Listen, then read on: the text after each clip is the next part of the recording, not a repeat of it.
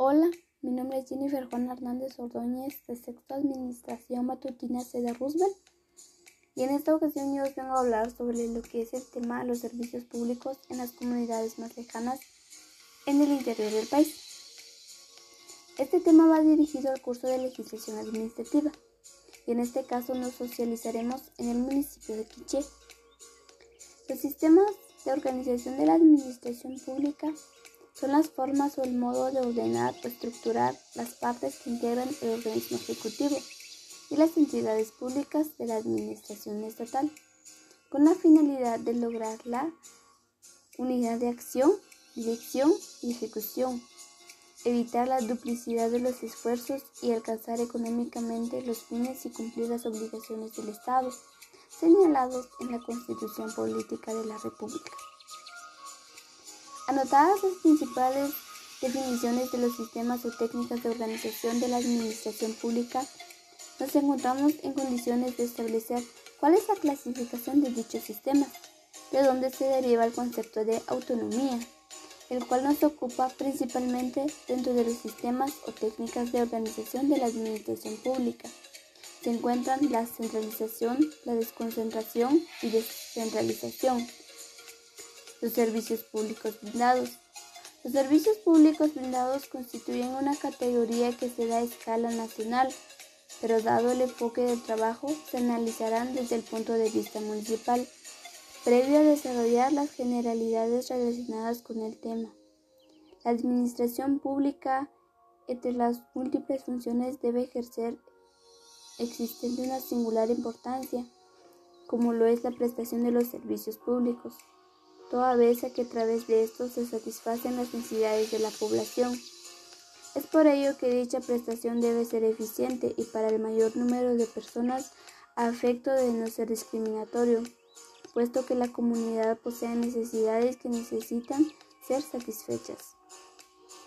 En esa línea de ideas es de especial y delicada importancia abordar el tema de los servicios públicos, puesto que surgen toda una serie de interrogantes las cuales generan polémica en torno a la eficiencia de la prestación de los servicios, así como el criterio político que en muchas ocasiones se impone para conceder la prestación del servicio a determinada comunidad. Elementos del servicio público. Inciso A.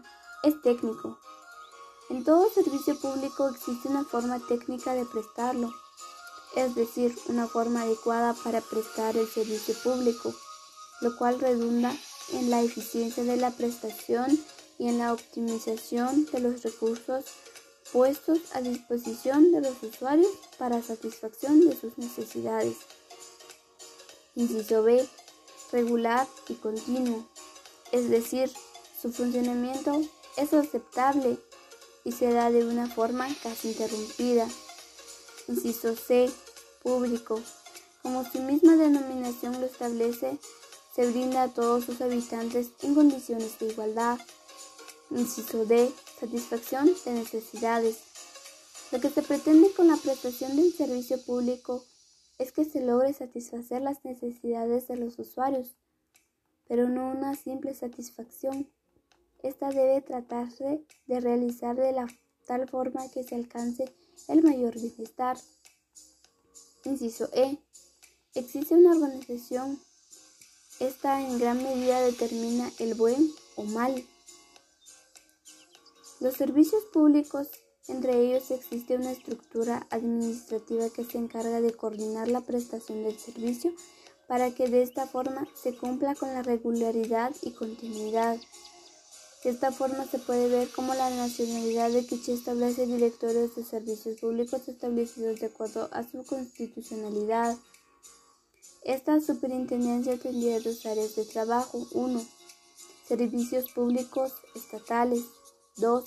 Servicios públicos no estatales. En la primera serían los servicios públicos estatales. En este caso se velaría especialmente por tres servicios.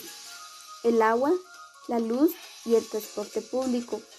Tanto el agua como el transporte, especialmente lo urbano, constituyen verdaderas anomalías de lo que debe ser un servicio público eficaz, eficiente y sostenible. 2. Servicio público no estatal. Se velaría por alcanzar áreas como telecomunicaciones, seguros médicos, servicios bancarios, aseguradoras y redes hospitalarias. De hecho, se estaría absorbiendo las funciones del actual DIACO, pero se le añadiría otras que dicha entidad no ha desempeñado. La idea es crear una cultura de resguardo de los intereses de los beneficios o potenciales afectados por inversiones privados o públicos en la dotación de estos y otros servicios como por ejemplo los peajes en carreteras privatizadas, lo cual desde luego tiene que ser una iniciativa del Estado y este del Congreso de la República. La legislación de Guatemala no obliga contra muchas erróneas creencias a la prestación sin cobro de los servicios públicos. Antes bien, al regular al municipio establece en los artículos 270 y 271 de la Constitución Política de la República de Guatemala que las tasas son de su propiedad exclusiva y que ningún organismo del Estado está facultado para eximir de ellas. Esto muestra que los municipios pueden cobrar por la prestación de sus servicios y que es una forma legítima de redimir su costo.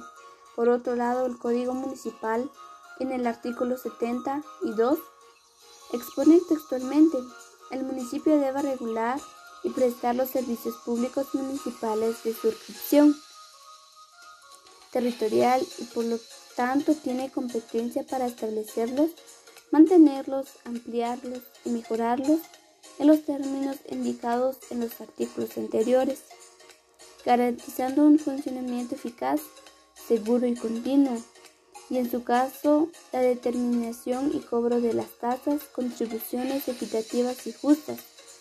Las tasas y las contribuciones deberán ser fijadas atendiendo los costos de operación, mantenimiento y mejoramiento de calidad y cobertura de los servicios.